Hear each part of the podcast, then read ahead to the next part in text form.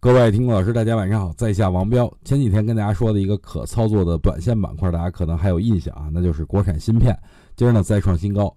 这就是我们研报里所讲述的中国替代。中国对于芯片的进口呢，花费已经连续两年超过原油了。如果啊，我国企业自己制造的芯片比国外还牛逼呢，那谁还会进口啊？所以芯片应该算是中长线的这个概念吧，依然可以继续关注。今儿呢，人民日报发文，绩优股吃香是市场向价值理性回归的重要表现。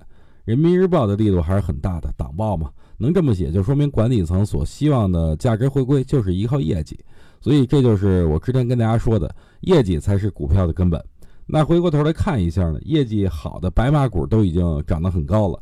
同样是业绩好，但还在低位趴着的，到底有没有呢？我看到了一些科技股属于这类型的，还有就是医药股。所以呢，最近大家可以从科技股和医药股里找到那些业绩好并且没怎么涨的股票加以关注。